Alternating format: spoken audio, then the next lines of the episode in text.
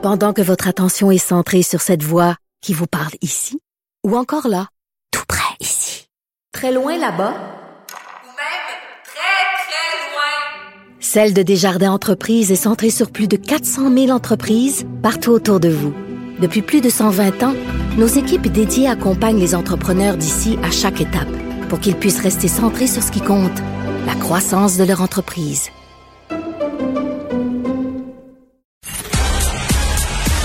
Geneviève Peterson, la déesse de l'information. Vous écoutez Geneviève Peterson. Cube Radio. C'est l'heure de parler avec Nicole Gibaud. Salut Nicole. Bonjour Geneviève. Bon, euh, on continue notre euh, notre épopée sur le procès d'Éric Salvaille parce que hier, on se parlait un peu euh, de ce que la défense avait amené. C'était quand même une charge assez intense contre Donald Duguay, qui est le plaignant dans cette affaire-là. on a remis en cause sa mémoire, sa, sa, bonne volonté. bon, on essaie de miner sa crédibilité. Aujourd'hui, c'est au tour de la poursuite de faire valoir ses arguments. Et euh, ce qu'on a soulevé, euh, c'est les nuances excessivement mineures dans le témoignage euh, de Donald Duguay. Et selon la poursuite, ces nuances-là ne devraient pas empêcher Éric Salvaille d'être déclaré coupable d'agression sexuelle. Parce que, tu sais, à un moment donné, les différences de pieds, là, tu sais, ils ont été à combien de pieds, ça a pris combien de secondes? Je veux dire, c'est vrai que c'est des nuances, pas des contradictions dans le témoignage. C'est ce que la, la couronne a avancé.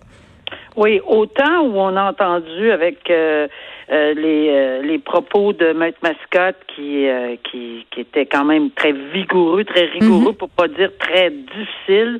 et, et c'est sûr qu'il n'y a pas la même prestance, mais je dois vous dire que la procureure de la couronne, c'est même si c'est dans un ton beaucoup plus sobre, ses propos sont extrêmement percutants et, et, et sont tout, tout à fait au point.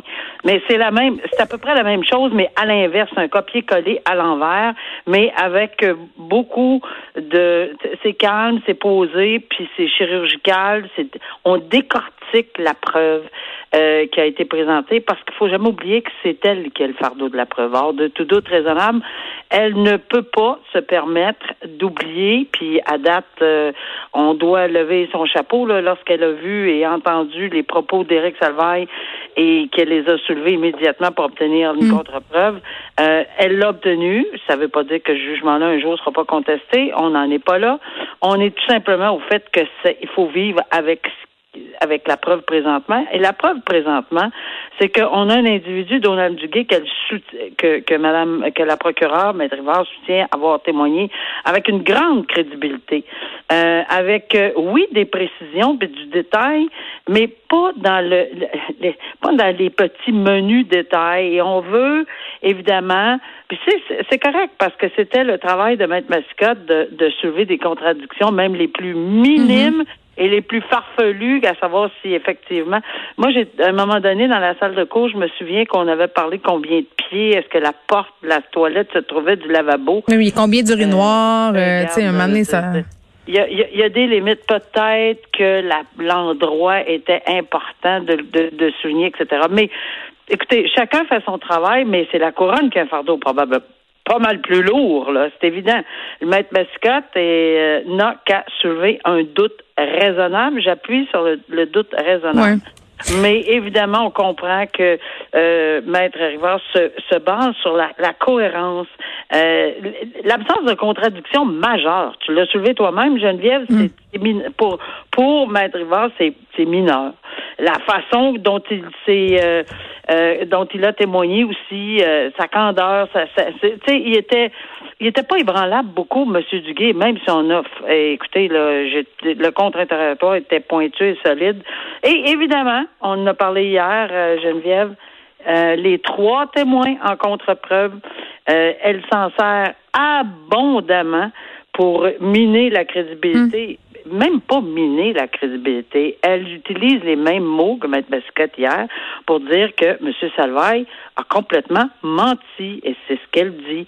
Vous ne devez croire rien parce que pour lui, il n'a jamais fait ça. Pour lui, il n'a jamais été. Peu importe ce qu'il dit et ce qui sort de sa bouche, vous ne devriez pas le croire aucunement et ça ne devrait même pas, dans les circonstances, sans donner la preuve qu'on vous a démontré qu'il qui, qui, atteint sa crédibilité directement, vous ne mm. devriez rien croire. Oui, puis je veux euh, quand même euh, prendre le temps de préciser, Nicole, parce qu'on est souvent dans cette idée de victime parfaite, là, quand vient le temps de parler d'agression sexuelle. Le juge, là, il l'a rappelé euh, euh, parce qu'il y a des reproches qui ont été faits aux plaignants là, pour pas s'être défendus, pour pas s'être sauvés, pour être restés se laver les mains.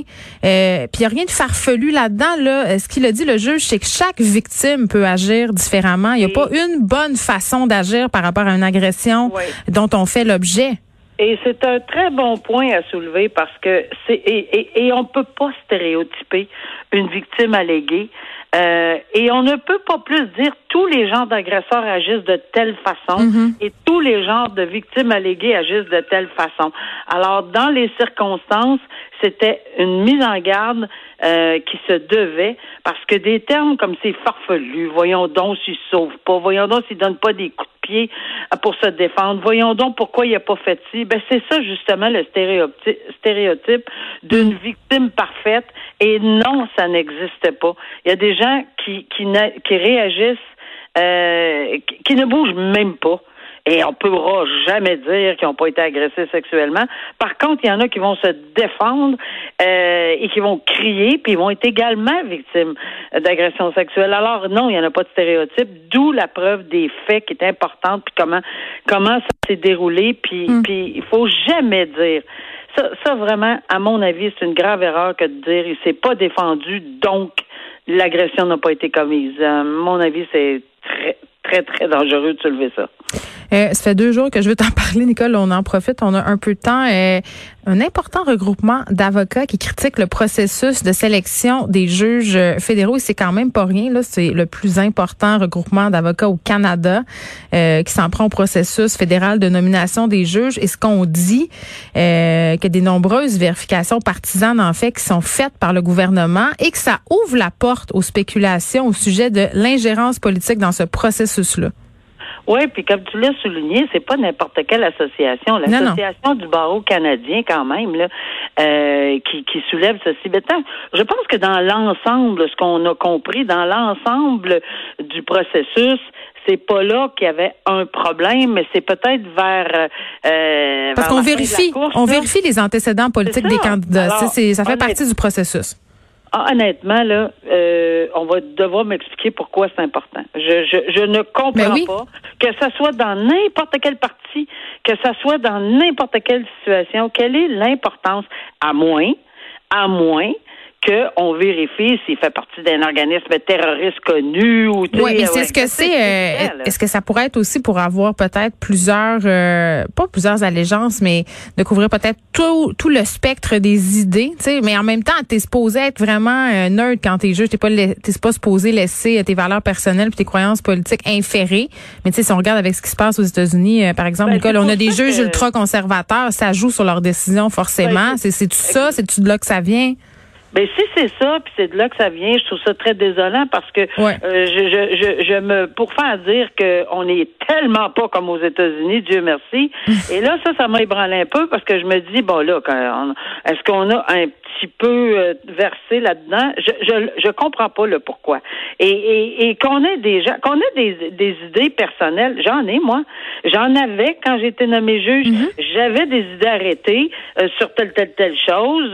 Est-ce que ça nous empêche de rendre une décision. On peut être contre ou pour avertement, on peut être euh, euh, bleu, rouge, on peut être euh, parti vert, on peut être n'importe quoi, mais est-ce qu'on est en mesure, orange, est-ce que est-ce qu'on peut être en mesure de rendre une décision avec toutes les formations qu'on a, toutes les vérifications, puis vraiment, il faut que ça soit des vérifications pointues, mais mm. pas pour savoir à quel parti politique on appartient.